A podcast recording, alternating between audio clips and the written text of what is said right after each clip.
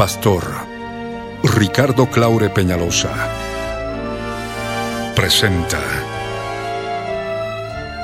La Biblia en tu vida. Mensajes de la palabra de Dios para que su iglesia se prepare para testimonio a las naciones.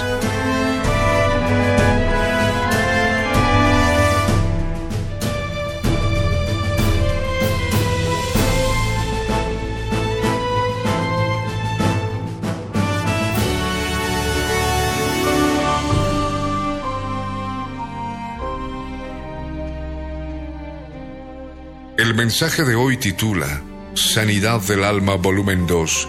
Está basado en el libro de Segunda de Corintios capítulo 6 versos 14 al 18. Fue grabado en vivo el año 1998 en la ciudad de Cochabamba, Bolivia, como parte de los tesoros de las cosas viejas, y el 8 de febrero de 2013, por las añadiduras y otros detalles, como parte de los tesoros de las cosas nuevas, no te vayas y escucha con atención.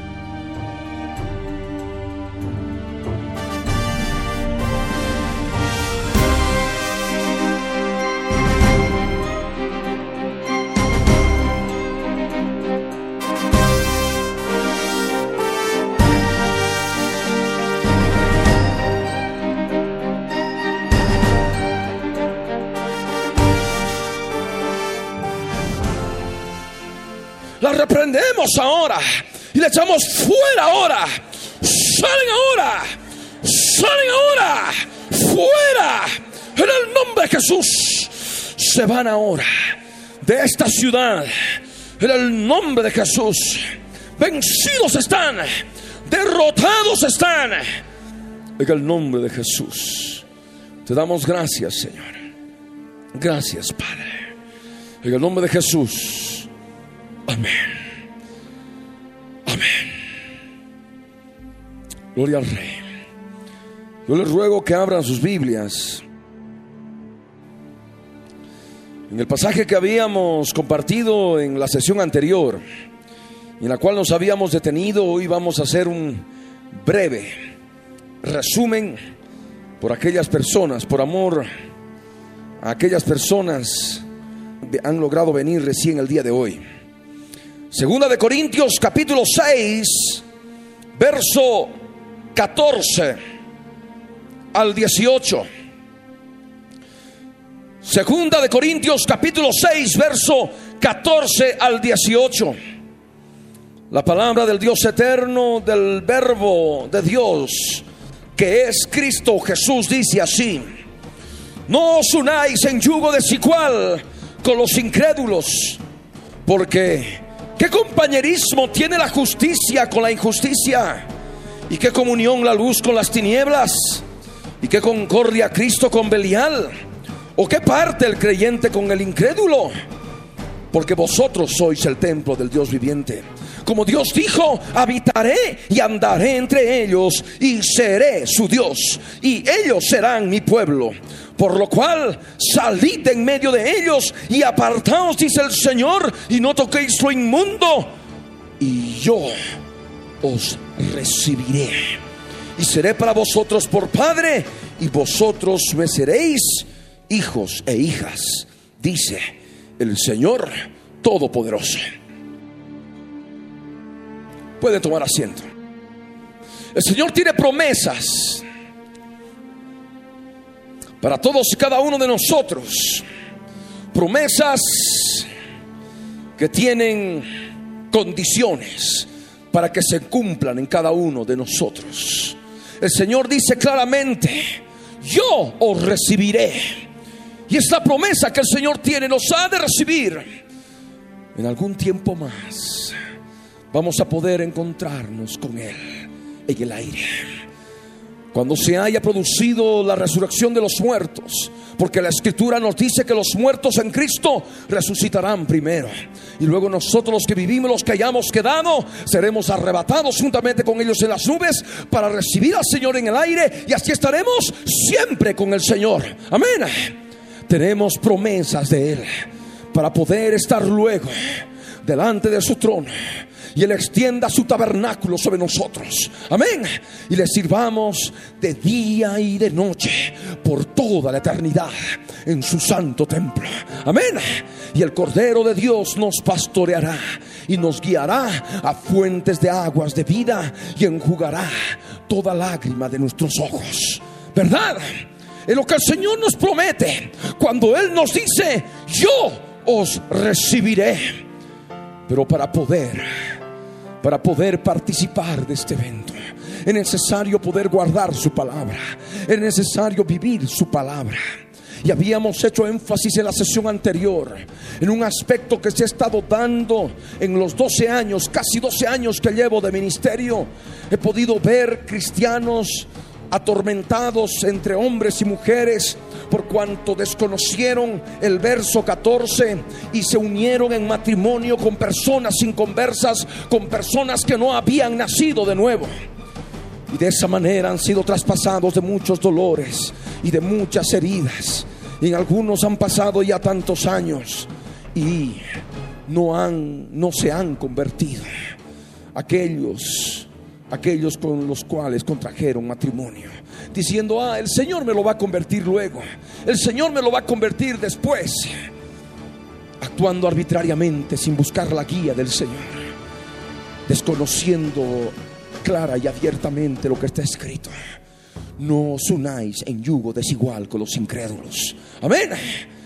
De tal manera que las solteras y los solteros, aquellos que están viniendo ahora, por primera vez esta segunda sesión en este seminario intensivo sobre sanidad del alma con el verbo de Dios, con la palabra de Dios que es Jesucristo.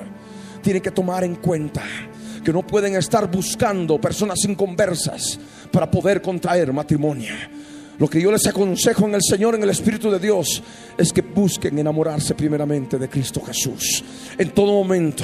Y el Señor les ha de traer la ayuda idónea a los varones y el Señor les ha de traer el varón perfecto, siervo de Dios, a sus vidas, a las mujeres solteras. Amén.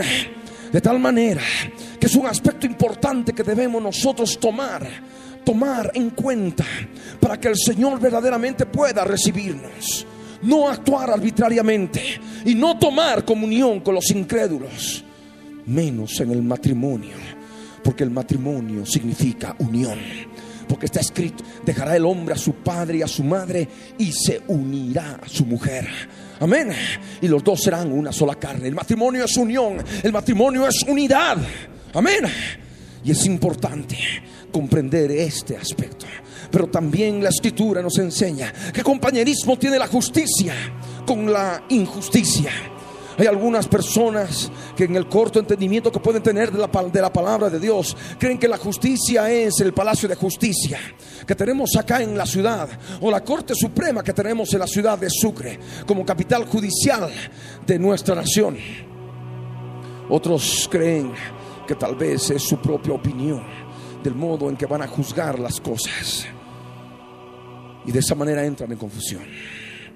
Hemos compartido en base a la palabra en Romanos, en el capítulo 3, el verso 22, que la justicia de Dios es por medio de la fe en Jesucristo para todos los que creen en Él. Amén. Uno es declarado justo cuando cree en el Señor Jesucristo. Amén. Pero también es necesario comprender, en base a la palabra de Dios, lo que es la injusticia. La injusticia no en relación a un conjunto de opiniones humanas. Injusticia podrá ser para alguno la manera, el veredicto en que operó tal juez de tal juzgado sobre tal caso particular. O tal vez la manera en que el papá o la mamá actuaron ante determinada circunstancia en tu vida cotidiana y tú consideras que fue injusto.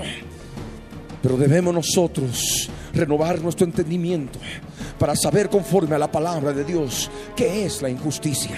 Y habíamos visto por la escritura en Primera de Corintios en el capítulo 6, el verso 9 y el verso 10, que la injusticia de Dios, la injusticia desde el punto de vista de Dios está relacionada con el pecado. Amén. Y habla allí de los estafadores, habla allí de los borrachos y de los maldicientes y de tantos otros. Dice la escritura que los injustos no van a heredar el reino de Dios. Amén. Y es necesario comprender que en la vida del ser humano Hay una parte espiritual guiada por el Espíritu Santo de Dios y hay otra parte, la naturaleza caída, el hombre viejo, el hombre antiguo que está todavía operando en la injusticia. Amén. Y es necesario ver este aspecto. ¿Qué compañerismo hay en tu vida, en tu interior? Cuando por un lado, amén, aleluya, gloria a Dios, creemos, crees en Jesús de Nazaret. Eres justificado por medio de la fe en Cristo Jesús. Pero por otro lado, se manifiesta en tu interior injusticia, se manifiesta en tu interior pecado, se manifiesta en tu interior obras de la carne. Y aquí el Señor manifiesta, dice, ¿qué compañerismo tiene la justicia con la injusticia? Y es ahí esa dualidad en la cual se ven sumergidos la mayoría de los creyentes, todos los creyentes, en esa lucha cotidiana contra el hombre antiguo, el hombre espiritual luchando contra el hombre antiguo. Y eso es lo que tú tienes que determinar para ver qué partes de tu vida están en injusticia delante de Dios. Amén.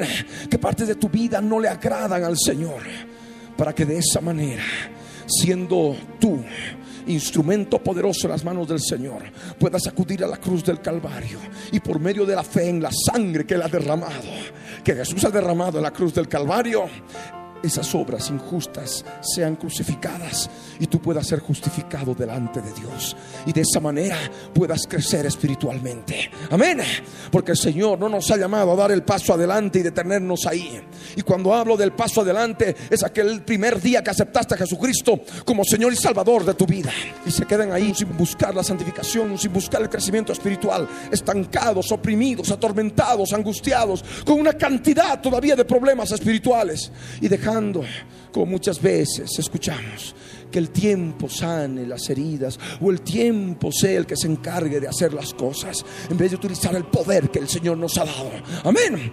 Para vencer y destruir todo aquello que está lacerando el interior, todo aquello que está hiriendo el interior, todo aquello que está destruyendo el interior, tu interior. Amén. Por eso es necesario ver esta palabra. También la escritura nos dice, ¿qué comunión tiene la luz con las tinieblas? Hemos estado hablando hasta como a niños de, de kinder. Muchos piensan que la luz, cuando leen ahí, es la luz del reflector, la luz del foco, o alguna idea maravillosa que se les puede ocurrir en algún momento de su vida.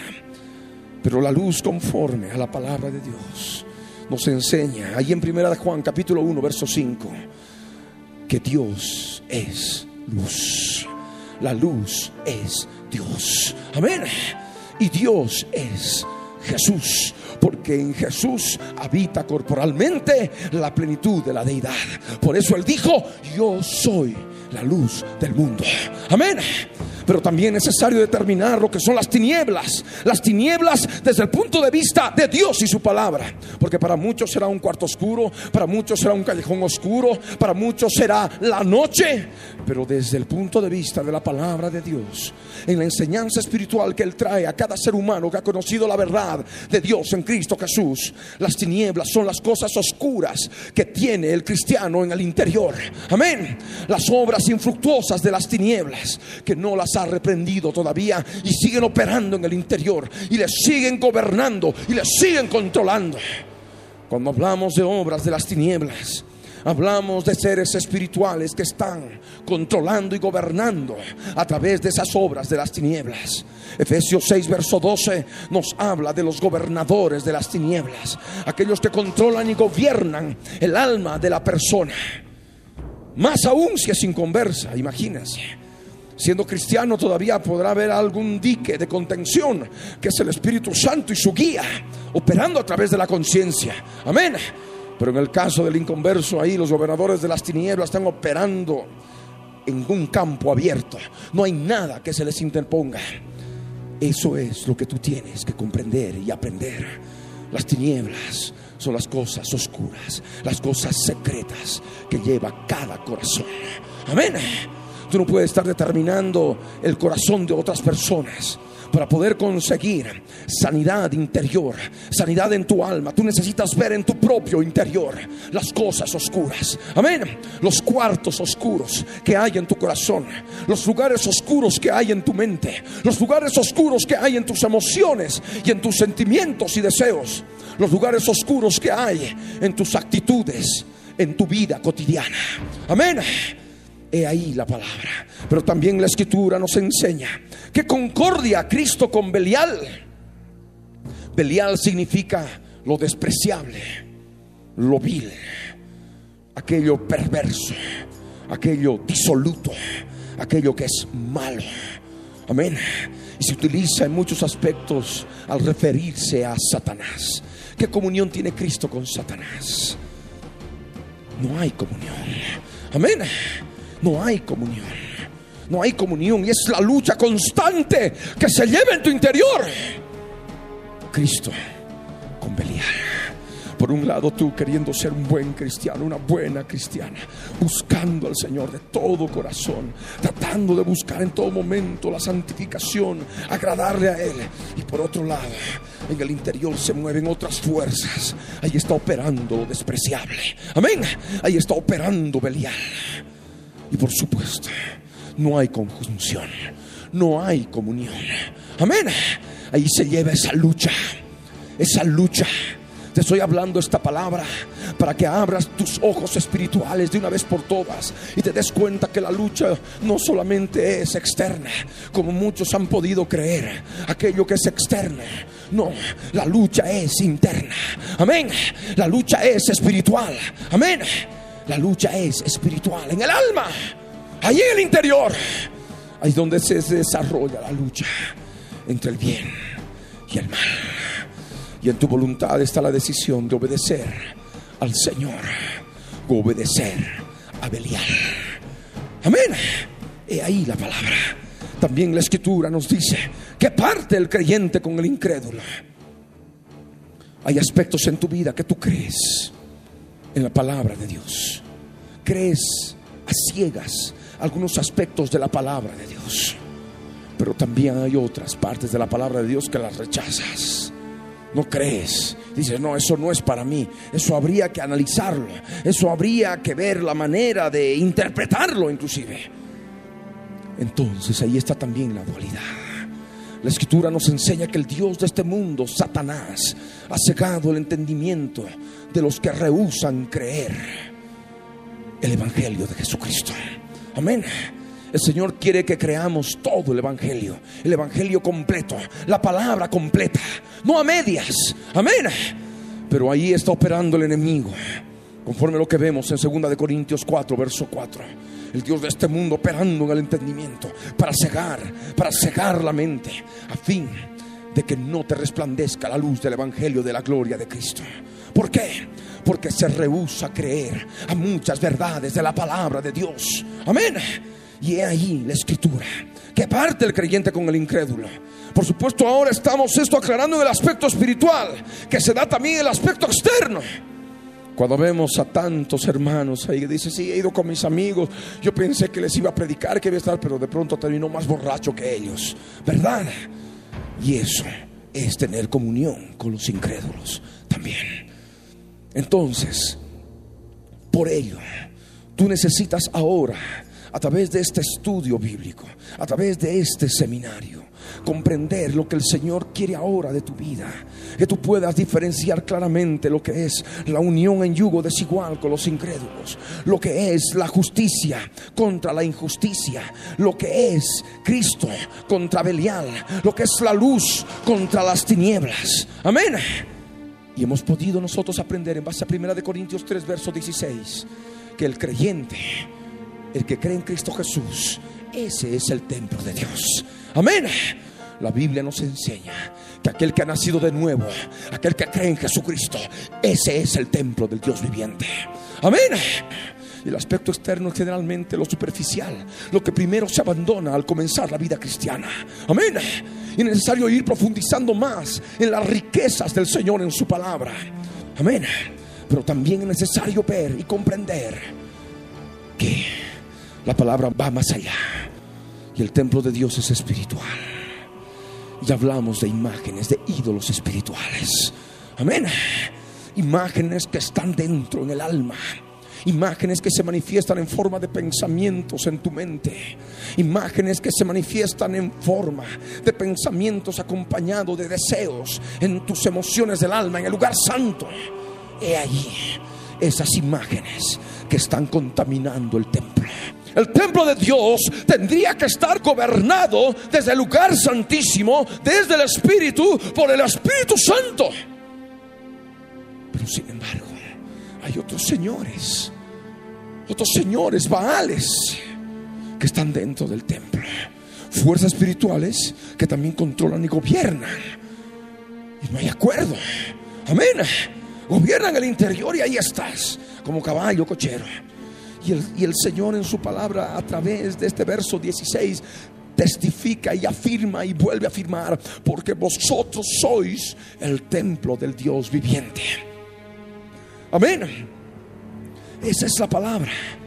Y es promesa del Señor, no solamente de esta vida presente, amén, sino de la eternidad. La eternidad. En aquel momento glorioso, esa multitud que nadie ha de poder contar de pueblos, tribus, naciones y lenguas, que vamos a estar delante del trono y le vamos a servir de día y de noche por los siglos de los siglos. Amén. En el templo del Dios viviente. Él ha de extender, como dice la escritura, su tabernáculo sobre nosotros. Son promesas. Amén. Promesas que debemos tenerlas presente para poder vivir conforme a lo que Él quiere. Y ahí lo que dice, habitaré y andaré entre ellos y seré su Dios y ellos serán mi pueblo. Por lo cual dice, salid en medio de ellos. Salid en medio de la injusticia, salid en medio de las tinieblas, salid en medio de Belial, salid en medio de la incredulidad. Amén. Salid, salid en medio de ellos. Es una Babilonia. Todo es confusión, todo es duda. Cuando el templo de Dios está gobernado por los Baales y no por el Espíritu Santo de Dios. No hay acuerdo. Y es ahí donde sobrevienen los problemas espirituales. El Señor dice, apartaos, apartaos, dice el Señor. No toquéis lo inmundo y yo os recibiré. Amén. Y la palabra añade, y seré para vosotros por Padre, y vosotros me seréis hijos e hijas, dice el Señor Todopoderoso. Pero en el verso que sigue, haciendo relación a estas promesas, es decir, en 2 de Corintios 7, verso 1, en el verso que sigue al verso 18 de 2 de Corintios capítulo 6, continúa, continúa la palabra del Señor y dice, así que, amados, puesto que tenemos tales promesas, sabemos cuáles son esas promesas. ¿Qué dice que debemos hacer? A ver, leamos todos en voz alta. Puesto que tenemos tales promesas, continuemos. Limpiémonos de toda contaminación de carne y de espíritu, perfeccionando la santidad en el temor de Dios. Amén. Limpiémonos. Pablo se incluía. Amén. Se incluía. Todos estamos incluidos. Todos tenemos la responsabilidad delante del Señor de limpiarnos de toda contaminación de carne y de espíritu. Amén. No debemos esperar de que alguien tenga el tiempo para que nos pueda limpiar. Tenemos nosotros que utilizar el poder de Dios para limpiarnos. Amén. Porque de otra manera podríamos esperar muchas semanas y muchos meses y mientras tanto la vida espiritual se va en picada y es peor. De tal manera que es necesario utilizar el poder de la palabra de Dios para poder limpiarnos. Amén. En forma personal de toda contaminación de carne. Carne. Sí. La carne está relacionada con el yugo desigual con los incrédulos. Amén. La carne está relacionada en base a lo que hemos compartido con la injusticia. La carne está relacionada con las tinieblas. Amén. La carne está relacionada con Belial. Viene a constituirse en sinónimos. De tal manera que podemos hablar de tinieblas como podemos hablar de carne.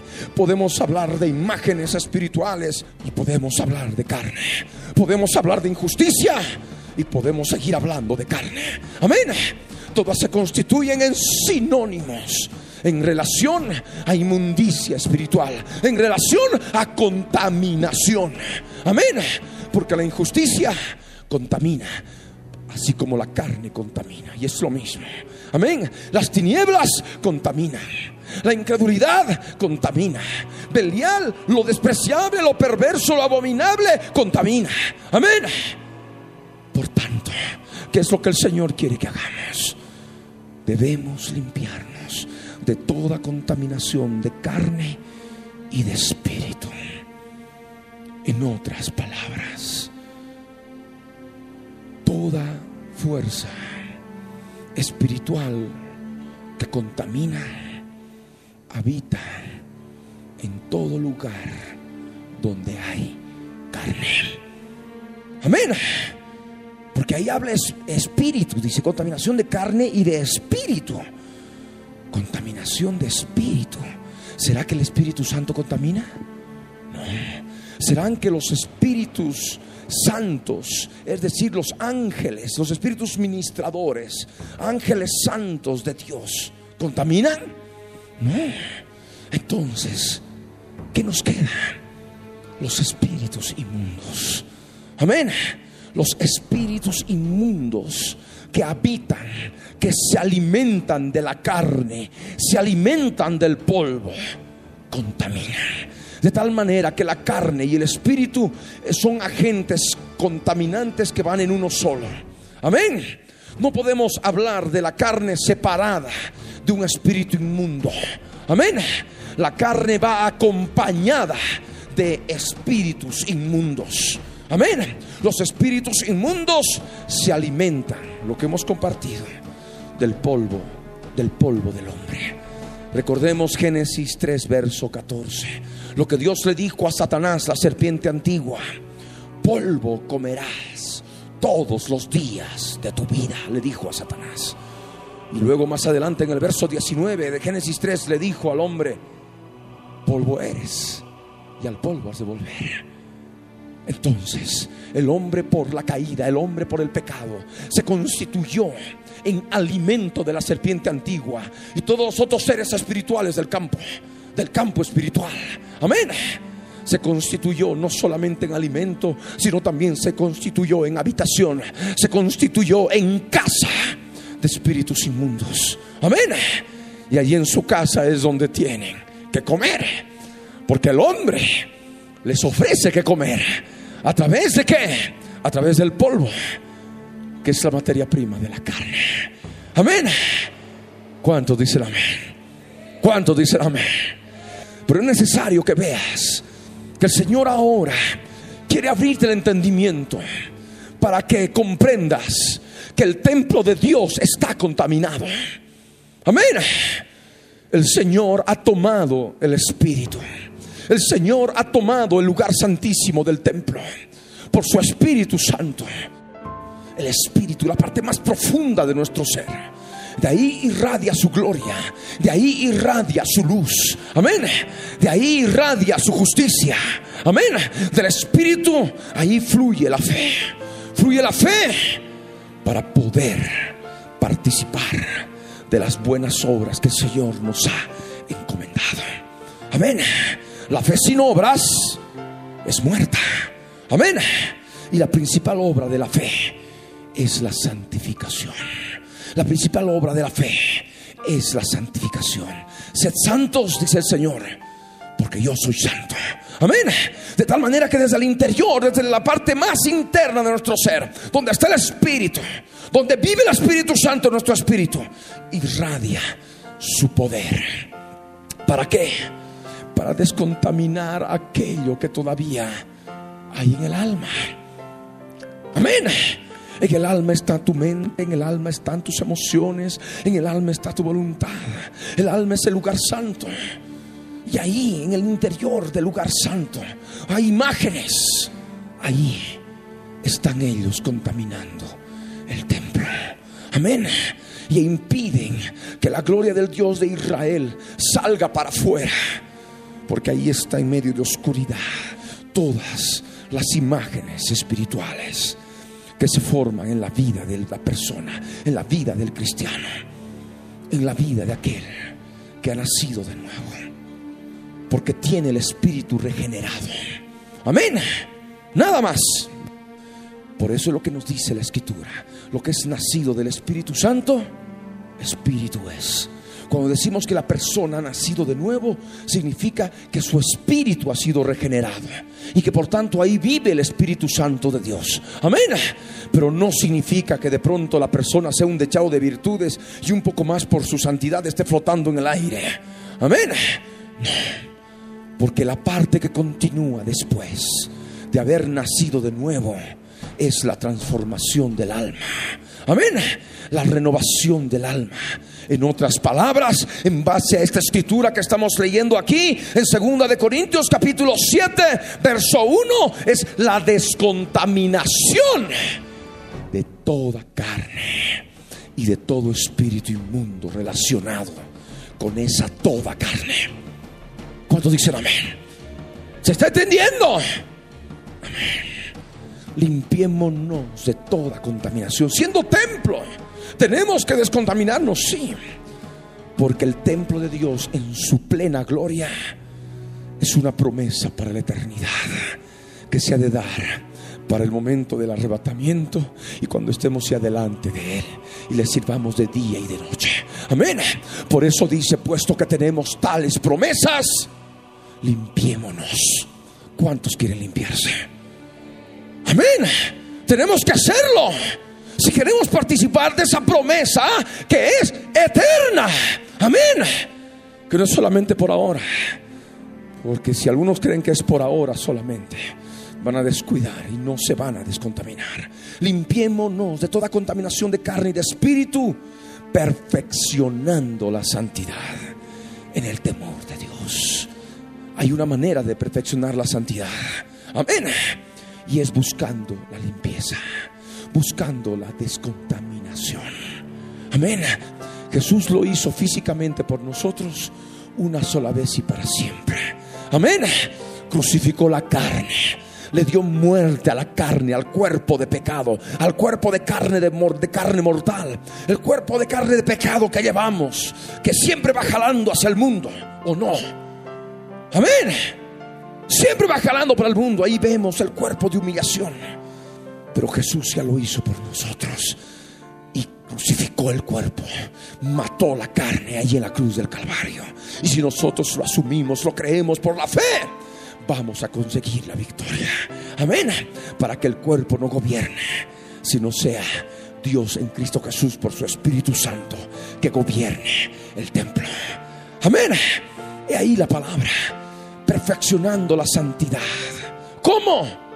Descontaminándonos de la carne y por tanto del espíritu inmundo que habita en la carne. Hay personas que tratan de luchar contra sí mismos. Hoy no voy a pecar. Hoy, Señor, me levanto. Lindo día, no voy a pecar. Y están ahí con todas sus fuerzas y a la primera ya están con el pecado. Señor, ¿qué me ha pasado? No, ya no voy a volver a hacerlo y al poco rato lo mismo. Están luchando contra sí mismos. Y la palabra dice que no tenemos lucha contra sangre y carne. Y tú eres de sangre y carne. Amén. No puedes luchar contra la sangre y carne. Contra los que tienes que luchar es contra quienes. Contra las fuerzas espirituales que se alimentan de la carne. ¿Y cómo vas a luchar eficazmente? Quitándoles el alimento. Amén. Quitándoles la fuerza, quitándoles el poder que les da la carne. Amén. ¿Y cómo? reconociendo primeramente la carne, reconociendo primeramente la injusticia, reconociendo las tinieblas, reconociendo aquello que no es del creyente. Amén. Reconociendo aquello que es de Belial, reconociendo las imágenes. Amén. Reconociendo esto y renunciando y dándole muerte por la fe en la cruz del Calvario a través de la oración de renunciamiento y de arrepentimiento. Amén. es cuando el enemigo lo dejas desarmado. Amén. Y de esa manera lo único que haces que es tomar posesión de la victoria que el Señor ya te ha dado en la cruz del Calvario. Crucificaste la carne, no luchaste contra ella. Simplemente la determinaste, la descubriste, amén, la desnudaste y renunciaste y le diste muerte a la cruz del Calvario. ¿Y qué hiciste con los demás, con los que habitan en la carne? A ellos sí. Luchas contra ellos echándolos fuera en el nombre de Jesús de Nazaret. Amén. Es lo que tienes que hacer. He ahí la palabra, la manera de perfeccionar la santidad. Radica en todo esto que estamos compartiendo. Amén. ¿Cómo vas a poder perfeccionar la santidad? ¿Con tus fuerzas? Hoy no. Hoy no y al poco rato lo mismo. No, no, ahora sí. Esta es la vencida y al poco rato lo mismo. No vas a poder lograrlo. Porque en la medida que la naturaleza caída no sea clavada en la cruz, no vas a poder participar de la nueva creación que es en Cristo Jesús en esas áreas de tu vida. Amén. De tal manera que para perfeccionar la santidad es necesario empezar primeramente por anhelar ser parte de las promesas de eternidad que el Señor tiene para con nosotros, en que le vamos a servir de día y de noche en su templo. Amén. Segundo, tenemos que tener, tenemos que tener el deseo profundo de limpiar nuestra alma de toda contaminación de carne y de espíritu. Amén. De esa manera estaremos perfeccionando la santidad en el temor de Dios. Porque ahí está la palabra. Puesto que tenemos tales promesas, con el condicionamiento que nos da los otros versos, el verso 18, 17, 16, 15, 14 hay condiciones. Amén. Que hay que cumplir. Y sabemos que Dios es verdadero. Y aquel que no tenga en su corazón el deseo, el anhelo de poder vivir ese aspecto de la palabra, manifiesta que no hay temor de Dios y que por tanto va a hacer cualquier barbaridad en su vida. Pero aquel que tiene temor de Dios ha de perfeccionar la santidad. Amén. Para poder ser parte de esas promesas eternas. ¿Cuántos dicen amén? Amén. Vamos a ver otro pasaje, segunda de Timoteo capítulo 2, verso 21. Segunda de Timoteo capítulo 2, verso 21. Dice la escritura. Así que, si alguno se limpia de estas cosas, será instrumento para honra, santificado, útil al Señor y dispuesto para toda buena obra. Yo quisiera ver qué responderían ante este verso. Aquellos que dicen, no, todo ya está hecho en la cruz, somos templo del Dios viviente, no podemos concebir que haya allí espíritus inmundos dentro del templo, entonces eh, no hay contaminación en el templo. Bueno, hemos analizado, hemos compartido los versos de 2 de Corintios 6, verso 14 al 18, el verso que sigue, el verso 1 de 2 de Corintios capítulo 7, pero ahora también tenemos este otro verso, 2 de Timoteo capítulo 2, verso 21, que nos dice claramente que debemos limpiarnos. Amén. El templo necesita limpieza. ¿Cuántos dicen amén? El templo necesita limpieza. ¿Cuántos dicen amén? Amén. Porque el lugar santo necesita limpieza. Si alguno se limpia de todas las cosas que haya en el lugar santo y que se manifiestan, por supuesto, a través del atrio exterior, del cuerpo, entonces esta palabra debe ser una realidad en su vida. Si alguno se limpia de estas cosas, será instrumento para honra, santificado, útil al Señor y dispuesto para toda buena obra. ¿Saben por qué no hay personas dispuestas para la obra del Señor? Porque no se han limpiado. ¿Cuántos dicen amén? Porque cuando no hay limpieza, hay depresión, hay desánimo, hay desaliento, no hay ganas de servir. Amén. Hay una dualidad, un desgano, hay debilidad espiritual, no puedo.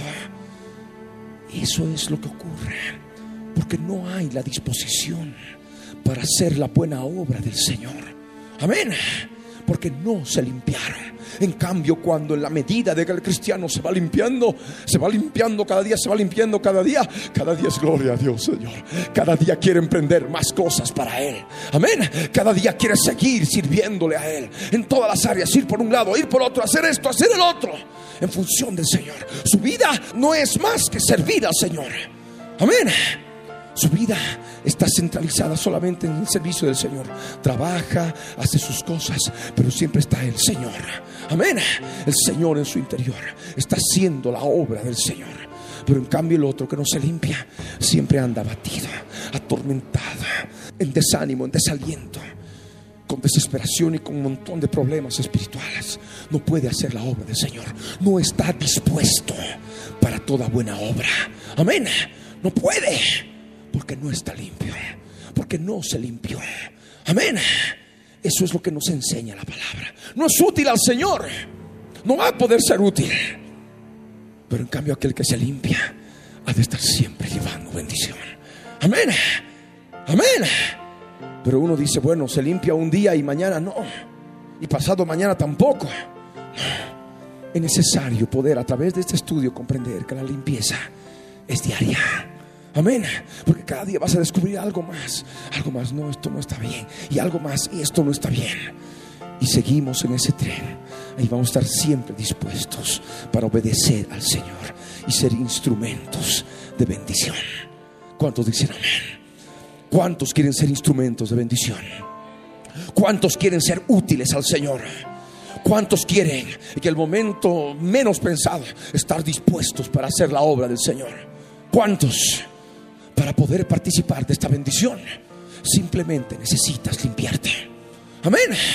Porque la limpieza trae automáticamente la vida increada de Dios, la vida del Espíritu. Amén. Que no hace más que controlar tu ser. Y lo único, que, haces es vivir para Él y por Él y en Él. Amén. De otra manera, te apagas, te deprimes, te acurrucas en un lugar y no quieres hacer nada y vuelves a los afanes del mundo. Vuelves a los afanes de esta vida y te dejas absorber y la palabra de Dios se hace infructuosa en tu vida. ¿Cuántos dicen amén? ¿No les ha pasado a muchos esto? A ver, levante la mano, valientes. ¿Cuántos? ¿Cuántos les ha pasado esto? Amén. Es real. Y dicen, es que no sé qué me pasa, no sé por qué. Antes estaba bien y de pronto me ha apagado y no puedo seguir.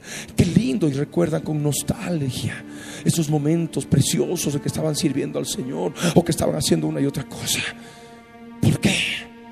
Porque te descuidaste, porque no te seguiste limpiando porque no seguiste descontaminando el templo. Es más, por el hecho de dejar de limpiarte, permitiste que entre más contaminación al templo. Amén. Y de esa manera no hay servicio, porque en el templo de Dios el sacerdote tiene que servir al Dios viviente. Amén. Y no hay servicio. ¿Por qué? Porque no están los utensilios. No está el arca del pacto. No está la mesa con los panes de la proposición. No está el candelabro de siete brazos están Baales. En su lugar están recuerdos del pasado. En su lugar están. Y están. Y están. Y están. Cada uno puede añadir lo que tiene verdaderamente en el alma. Amén. Porque cada vida es un mundo aparte. Cada vida es un mundo aparte. Un mundo espiritual aparte en el alma. Tu alma es diferente de, la que, de aquel que está a tu lado, de aquel que está enfrente, de aquel que está ahí más allá. Cada persona tiene diferentes aspectos de contaminación en su alma. Amén. Bien. Vamos a ver otro pasaje. Santiago capítulo 4, verso 8. Santiago capítulo 4, verso 8. Dice la escritura, acercaos a Dios y Él se acercará a vosotros. Pecadores, limpiad las manos. Y vosotros, los de doble ánimo, purificad vuestros corazones. Hemos estado hablando en todo momento de la justicia y la injusticia, ¿verdad? La luz y las tinieblas, el creyente y el incrédulo, Cristo y Belial. Esa dualidad que se manifiesta es siempre en la vida del cristiano. se va dando el doble ánimo. Ahí está, no, hoy no, hoy no, pero está ahí jalando para allá, jalando para allá. ¿Qué es lo que dice el Señor? Acercaos a Dios y Él se acercará a vosotros. ¿Dónde habita Dios? ¿Dónde habita Dios? Allá en el infinito del universo. Allí lo más lejos, en el tercer cielo. El tercer cielo no está allí lejos como muchos creen. El reino de los cielos se ha acercado. Amén. Jesús dijo, arrepentíos porque el reino de los cielos se ha acercado. Y aquí el reino de Dios está entre vosotros, les dijo a sus discípulos. Amén. El reino de Dios es un reino paralelo. Es un reino espiritual paralelo al nuestro. Ya no está lejos. Se ha acercado a nosotros. ¿Y cómo se ha acercado?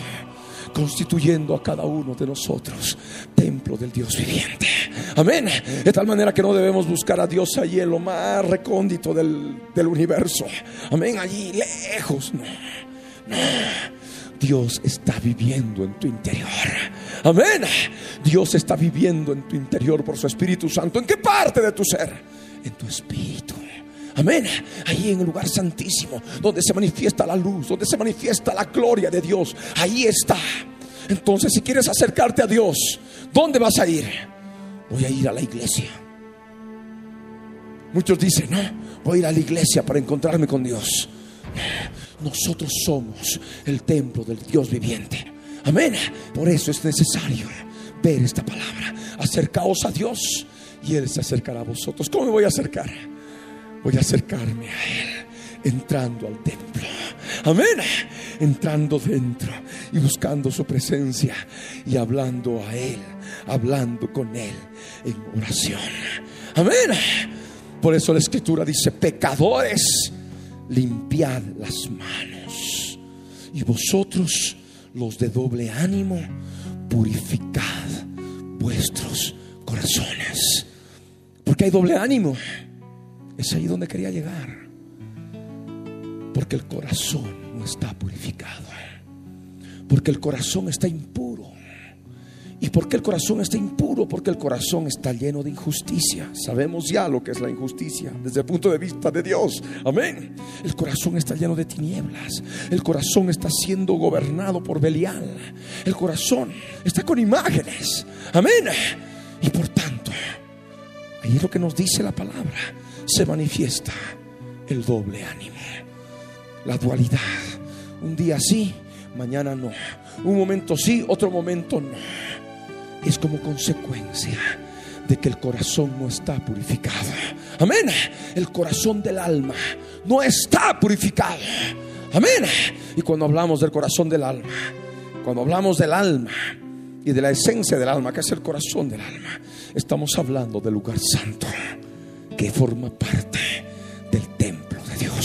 ¿Cuántos dicen amén? Amén.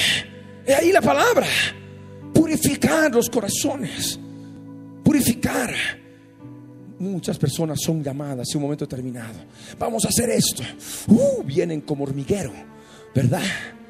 Pero pasa el tiempo y de pronto uno se va, otro y otro. Quedan unos cuantos. ¿Dónde estaban los demás? No es que mi abuelita, no es que mi trabajo, no es que esto y el otro. Está siempre justificativo, externo. Amén. Externo pero que sale de la boca, del corazón sale y determina únicamente que el corazón no estaba puro. Amén.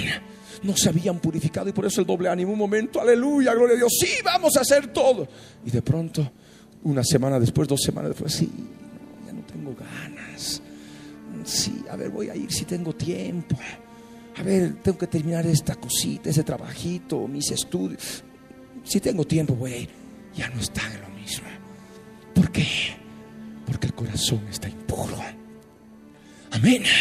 Y el propósito de este seminario es enseñar al pueblo para que se limpie el corazón, a fin de que desaparezca el doble ánimo y estén en un solo lugar sirviendo al Señor Jesucristo. La cosecha es mucha y los obreros son pocos. Amén. Y oramos al Señor y es mi oración que el Señor mande obreros a la cosecha, porque la cosecha es mucha. Amén. Hay mucho que hacer. Pero no hay corazones dispuestos. ¿Por qué no hay corazones dispuestos? Porque no hay personas que han purificado sus corazones.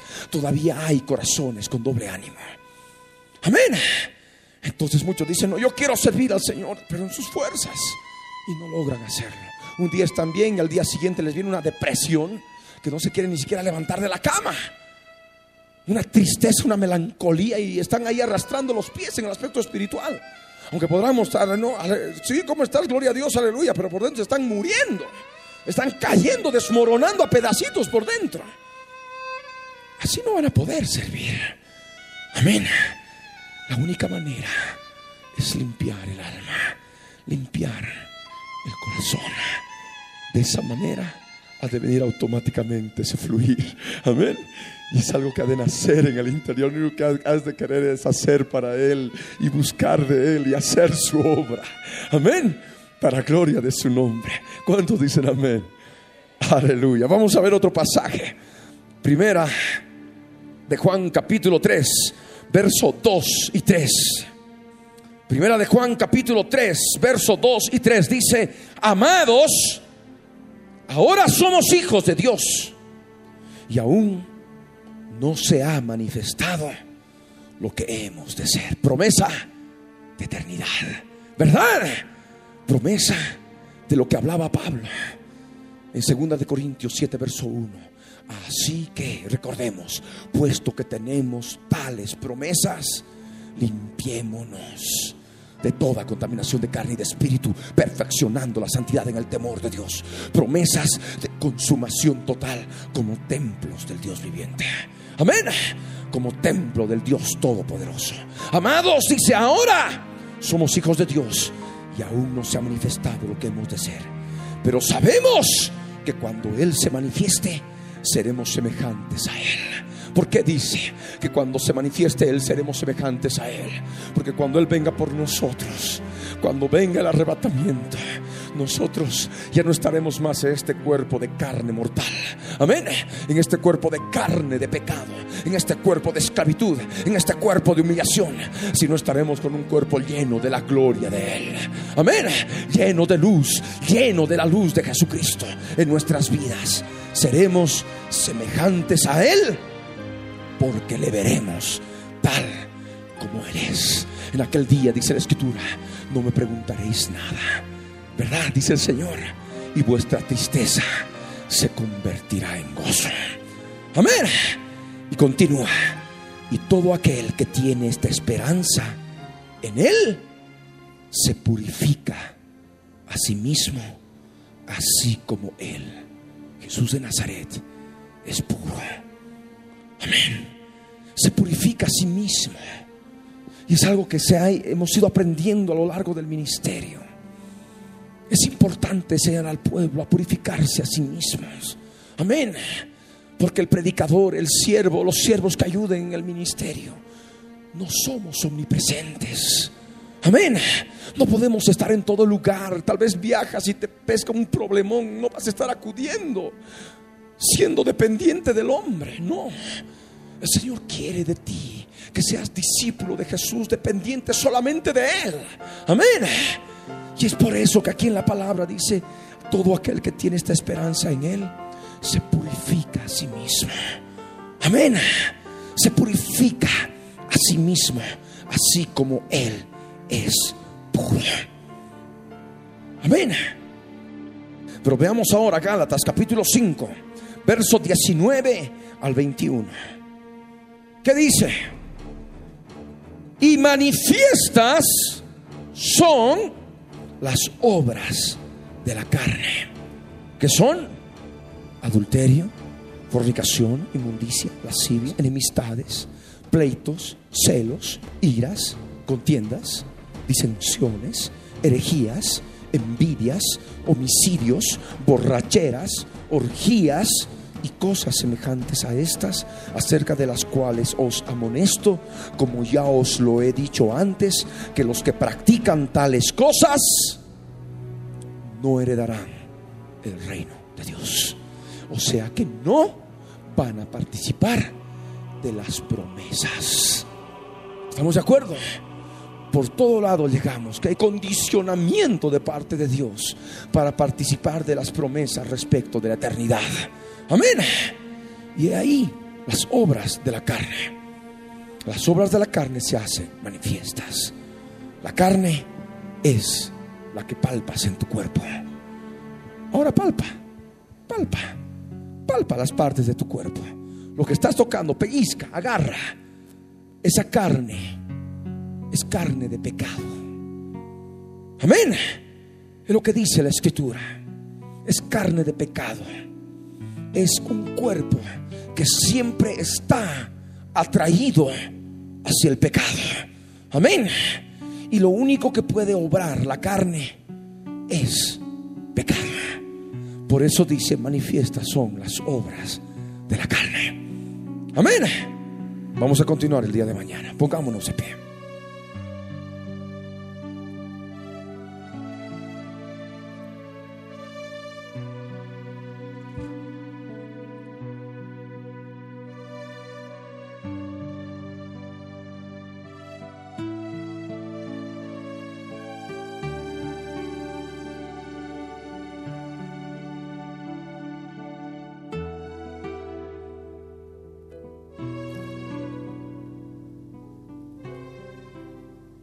En el nombre de Jesús.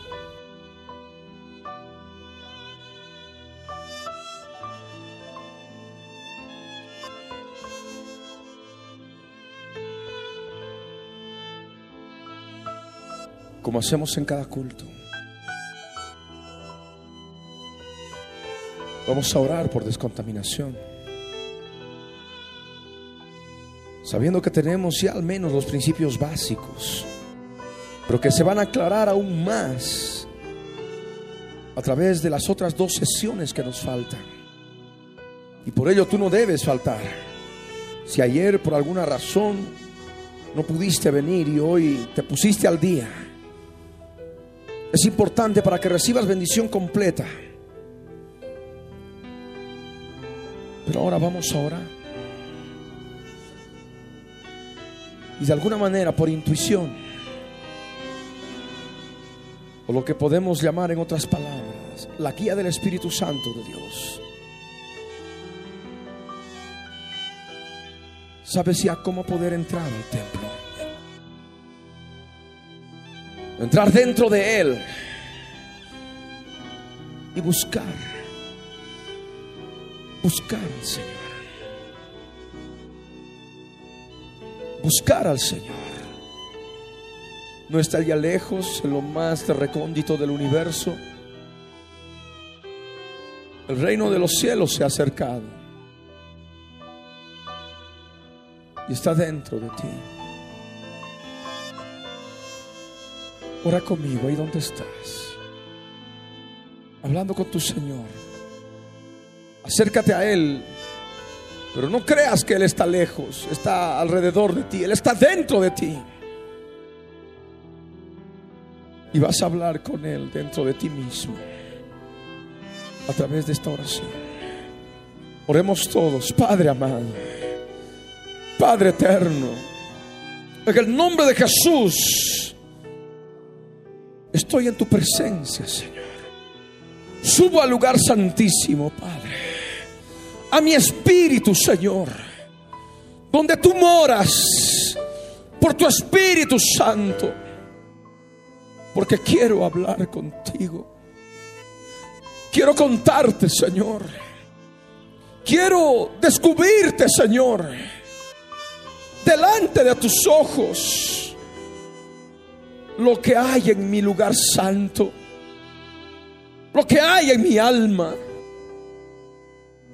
Yo necesito, Señor, aún así tu ayuda y tu luz, Señor emana desde el lugar santísimo. Ilumine mi alma. Ilumine el lugar santo, Señor. Y las cosas que no había visto en tantos años, ahora pueda, pueda verlas, Señor. Pueda ver mi vida delante de tus ojos de santidad. Y pueda reconocer aquello que es injusto pueda reconocer, Señor, aquello que no es puro, aquello que es tinieblas, aquello que no es luz, aquello que es Belial, aquello que es Baales, imágenes, carne, Señor, que es lo mismo. En el nombre de Jesús, yo te clamo, Padre para que tú me ayudes, porque está escrito, sin ti nada podemos hacer. Yo no puedo hacer nada sin ti, Señor. Porque si no te tomo en cuenta, mi mente estará extraviada. Mi corazón estará lejos de ti, extraviado. Y saldré de este lugar como he entrado, Señor.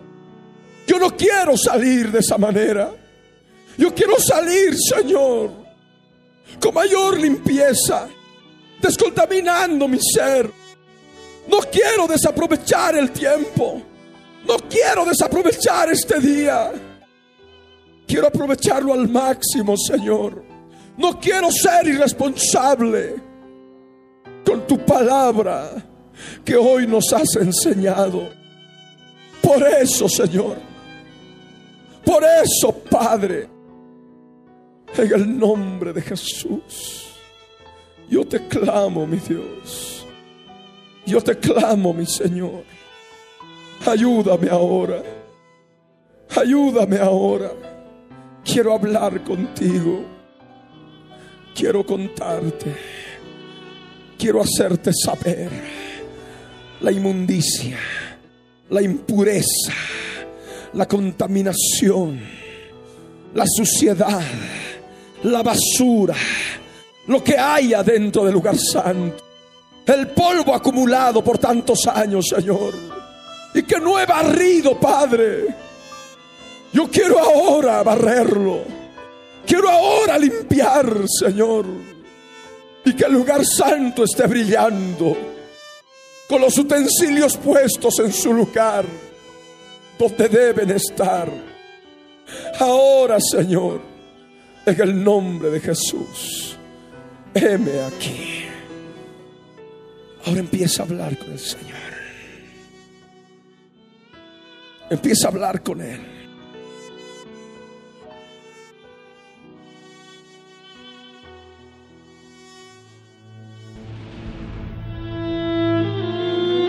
Jesús les dijo, ¿habéis entendido todas estas cosas?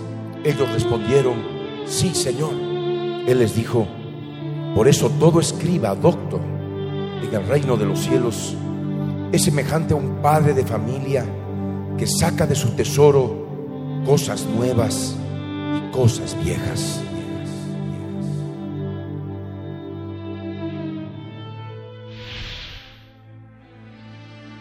Señor, estas vidas en desierto hoy vienen a ti, a ti, a ti.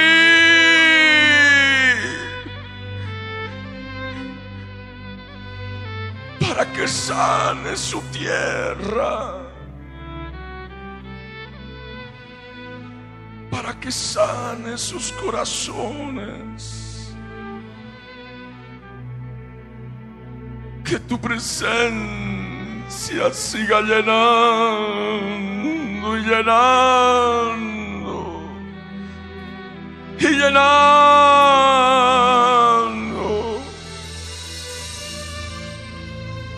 Llenando cada lugar, cada alma, cada vida.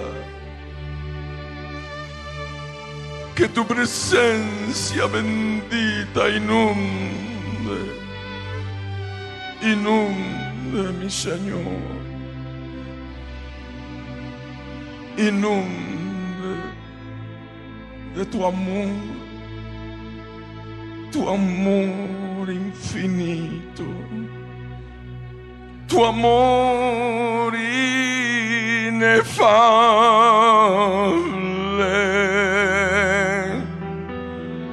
es tu amor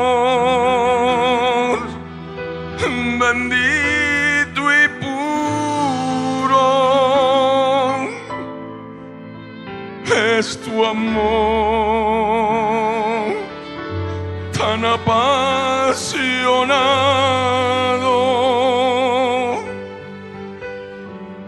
por tus almas que tú has creado.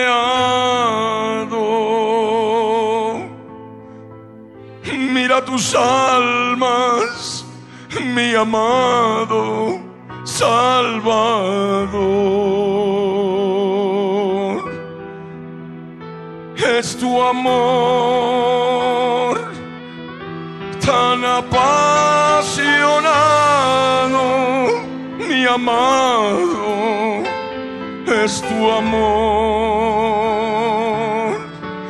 que sana sus heridas, Ubraraina es tu amor tan apasionado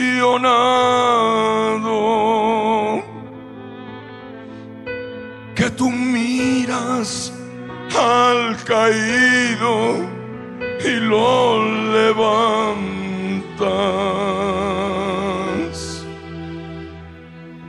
Míralo, Señor, hoy buscarte. Míralos con tu misericordia,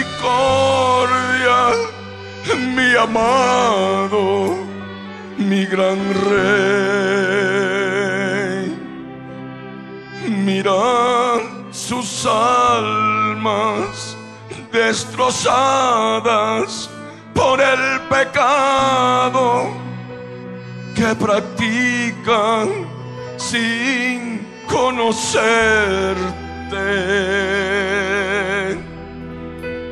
Es tu amor tan apasionado, mi amado, es tu amor. Y yo lo conozco, amado, mira hoy a estas vidas que hoy te buscan esperando de tu amor. Míralas,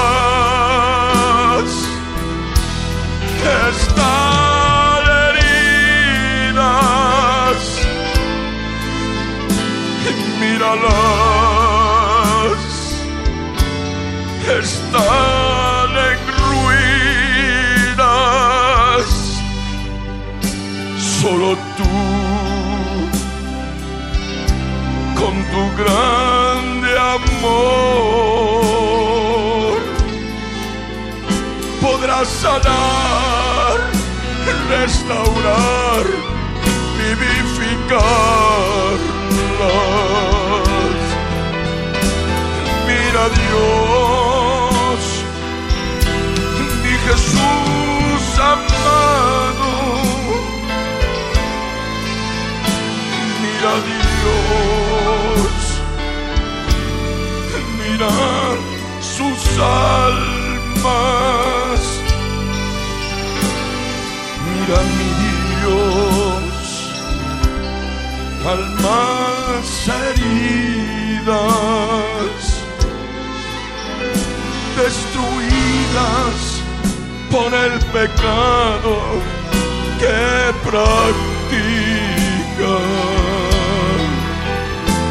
Solo tú,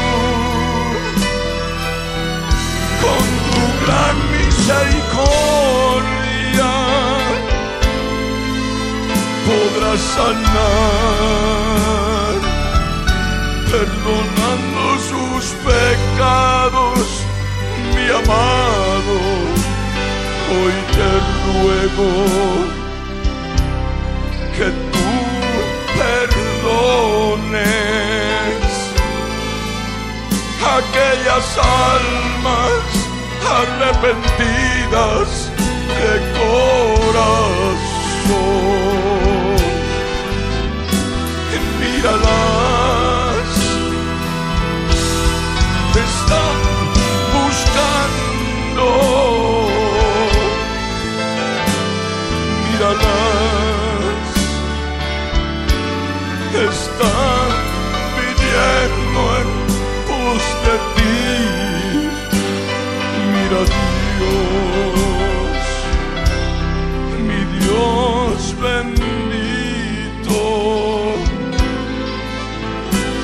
redarguye de sus pecados por tu amor.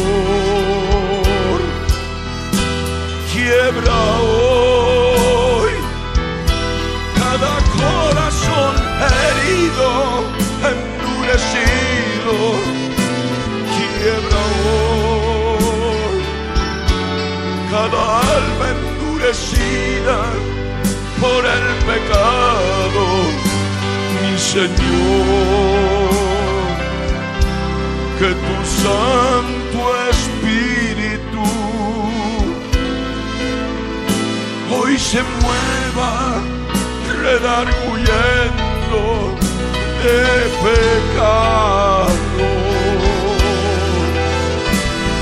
Mira Dios, mira estas almas, mi Señor. Mira estas almas, mi Salvador. Necesitan de tu amor. Necesitan de ti. Han venido,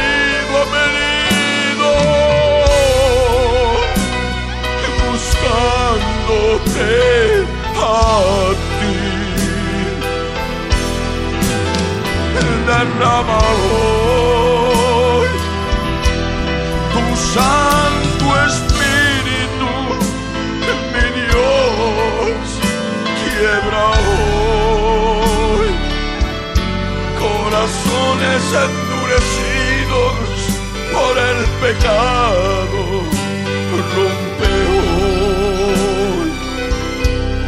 esa carne endurecida por tu amor, derrama tu espíritu. Ay, ay, ay.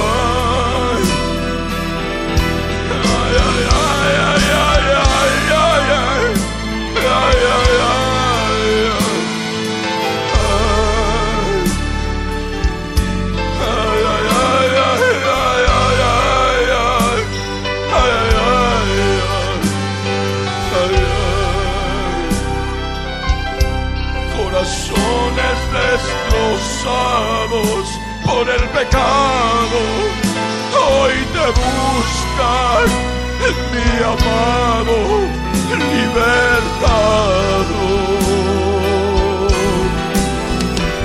Quiebra hoy con tu poder de amor en estas vidas sus corazones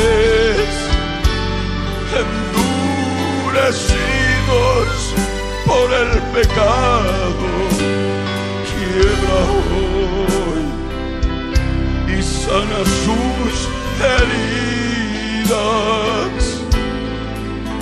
que están ahí dentro, muy dentro de su corazón. Sana hoy sus corazones, mi amado. Sana hoy en tu santa presencia mi Señor, sana hoy corazones heridos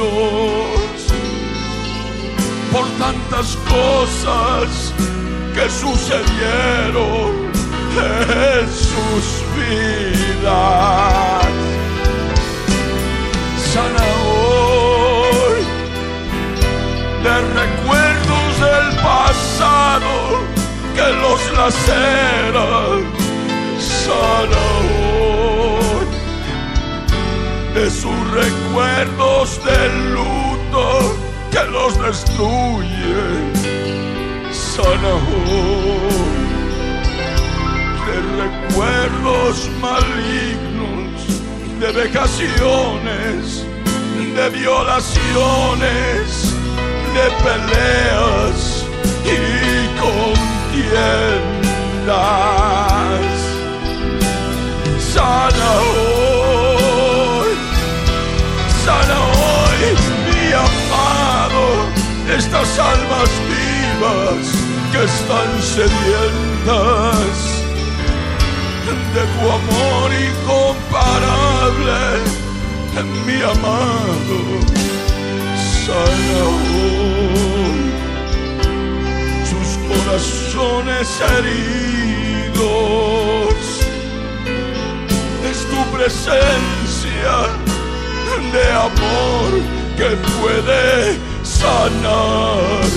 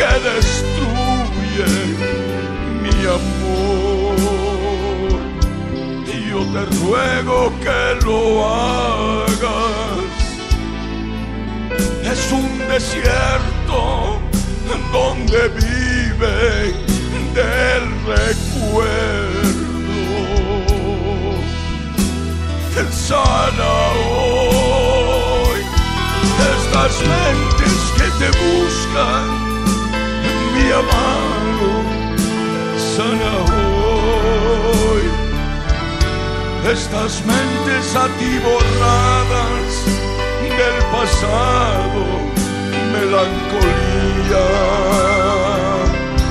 y nostalgia las llenan, oh mi amado, rescata estas vidas.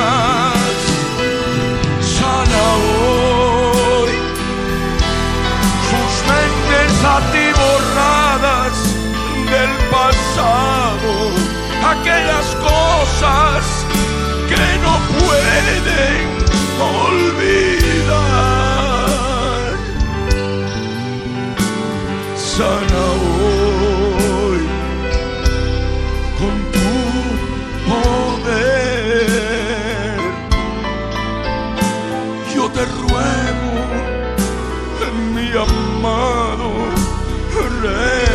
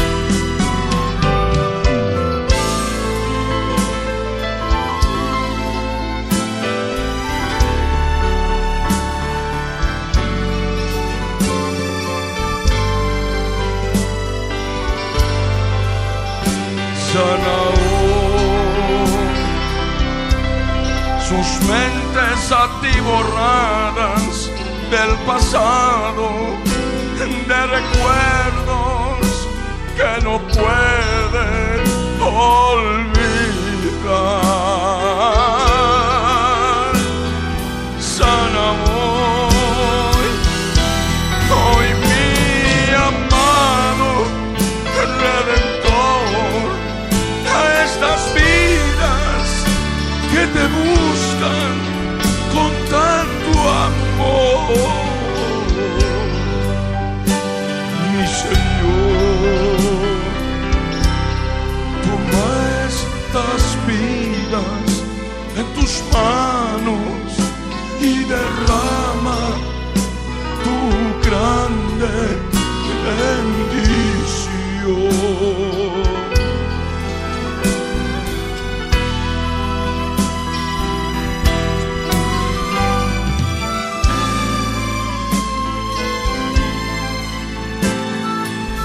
Habla con él,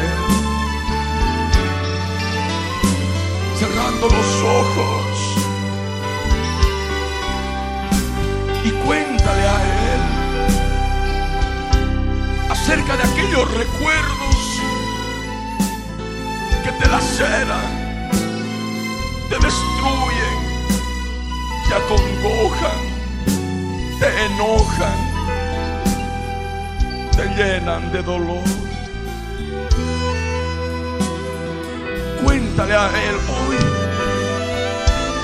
por última vez, puedas hoy recordar de todo aquello que de una vez por todas tú debes olvidar. Ya no puedes seguir mirando para atrás. Las cosas del pasado deben pasar ya. Tú debes ahora mirar para adelante. Ya no puedes seguir mirando para atrás. Tú tienes que dejar la melancolía, la nostalgia. Deja de mirar para el pasado. Que hoy el Señor quiere ayudarte a olvidar.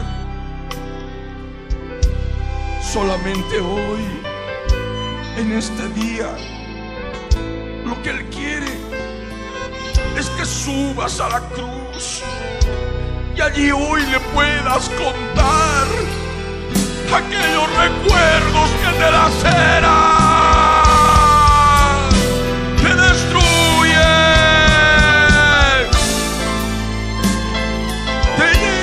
dolor.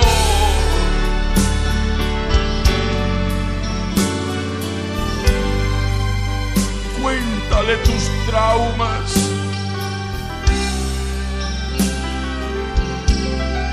Aquello que no puedes olvidar.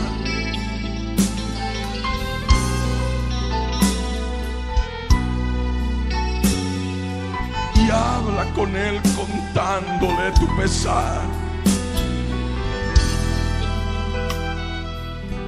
Contándole a él. Porque hoy en este día el Señor quiere sanar tu pensar. Quiere sanar tu corazón. Y por tanto también tu mente. Para que ya no haya más fuerzas espirituales malignas que te venzan y te llenen llenen tu ser de pensamientos, de recuerdos del pasado. Hoy es día para liberarte de la esclavitud, del pasado, para que verdaderamente andes en vida nueva. Ya no vivas de nostalgias y penas, amores perdidos, romanticismo pasado, con melancolía, con dolor, con parte de alegría que daña por aquello que no pudo ser, sufrimientos de aquello que ya pasó. familiares que partieron, que murieron, tu esposa, tu esposo, tus hijos, tus hermanos, tus hermanas, quienes fueran. Hoy el Señor quiere traer oleo de gozo. Sí, es verdad Hoy el Señor quiere traer consuelo a los enlutados que hasta ahora no puede olvidar a los seres que murieron en el pasado deja tu vida ahora en las manos del Señor. Háblale, háblale a Él. Habla tu Dios que hoy quiere sanar alma de todos esos recuerdos del pasado. Inclusive de aquellos recuerdos de luto. Son todas esas cosas que tú ya debes, ya debes olvidar.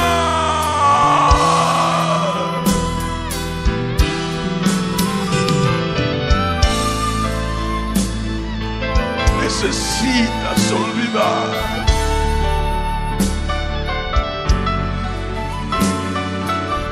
Ya no puedes seguir con ese pensar. Destruye tu alma, lacera tu corazón.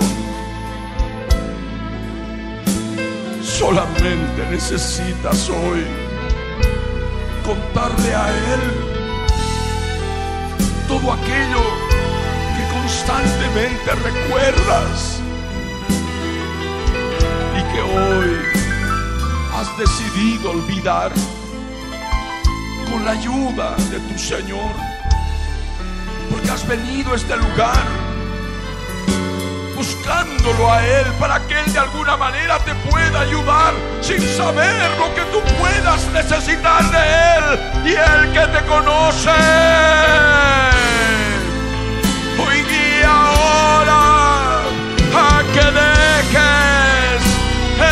habla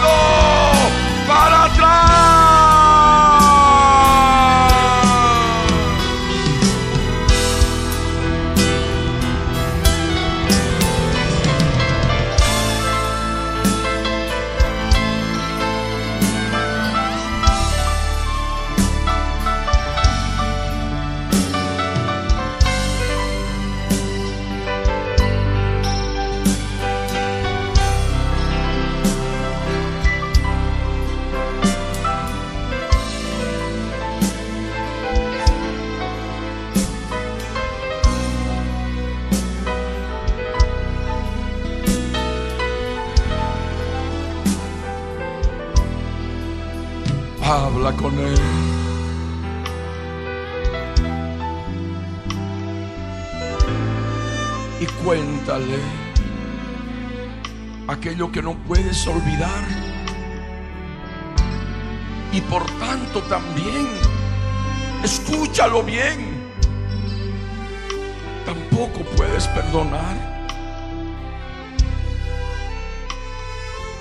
Hoy quiere el Señor sanar tu corazón quiere darte el poder y la fuerza para que tú puedas perdonar de corazón. En cada recuerdo, en cada trauma, en cada dolor. Hay personas involucradas a las cuales no has podido perdonar. Ahora es el día en que tú puedes, con su poder y su amor, perdonar a esas personas de corazón.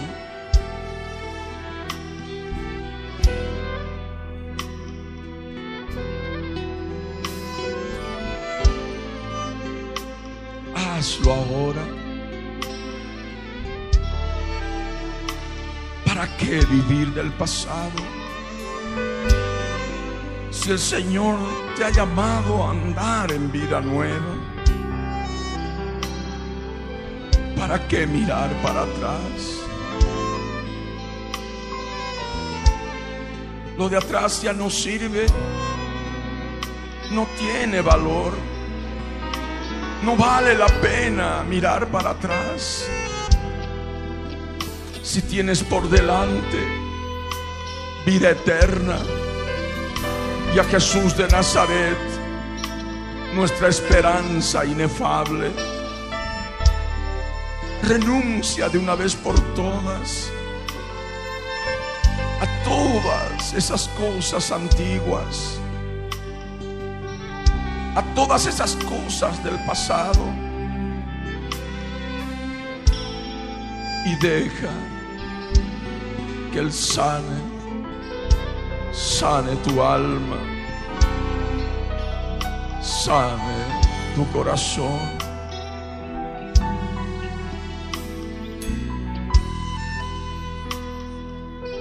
Síguele contando a Él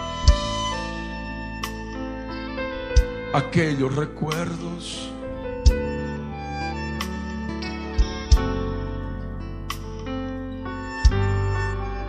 Las cosas antiguas, el dolor de los recuerdos acompañado con el resentimiento, el rencor, la amargura, la falta de perdón, inclusive la venganza, la violencia, la ira, el enojo, la maledicencia, los insultos, la rabia, el dolor, la impotencia, la depresión, la soledad, el desierto.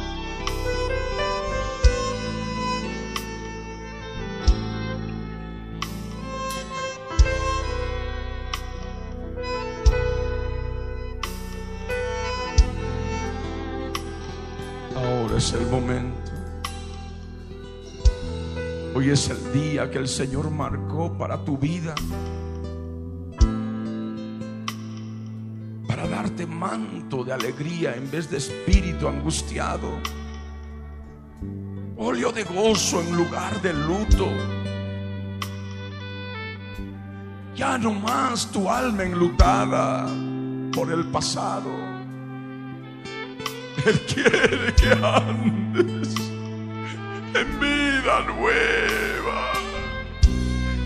con el poder de su amor. Tú vas a poder vencer a todo ese pensar de cosas del pasado que aún todavía te hieren, te laceran te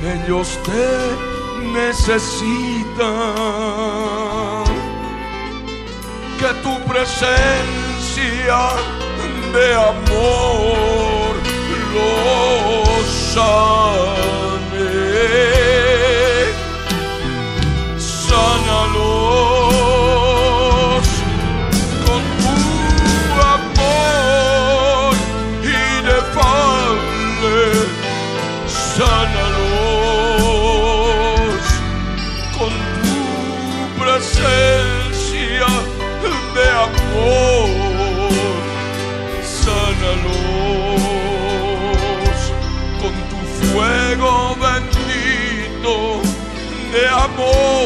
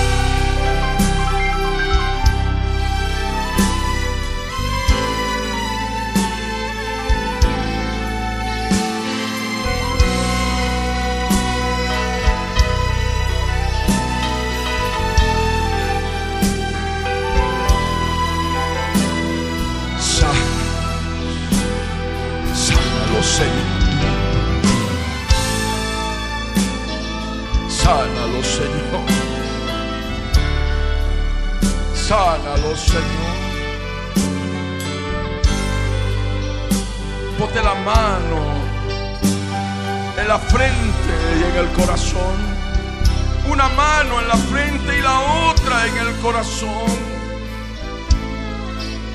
Sana ahora cada alma, cada vida. Sánalos con tu amor inefable sánalos con tu presencia de amor. Sánalos con tu presencia, mi amor.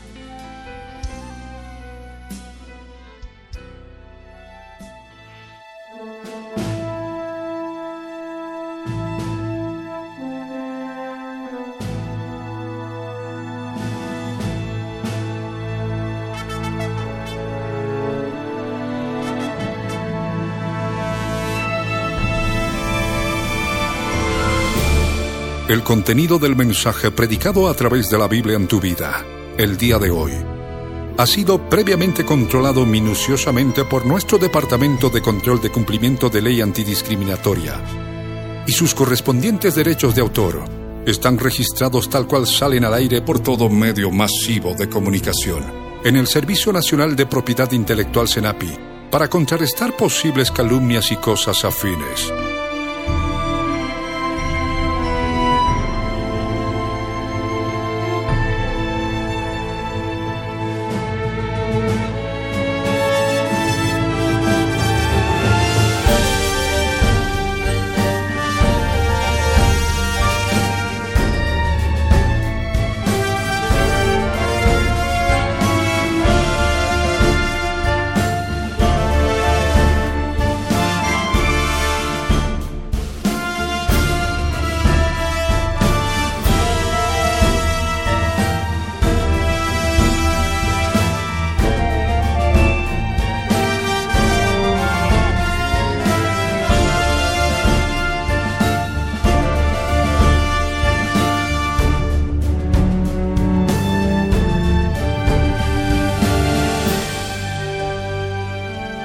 El pastor Ricardo Claure Peñalosa presentó La Biblia en tu vida. Mensajes de la palabra de Dios para que su iglesia se prepare para testimonio a las naciones.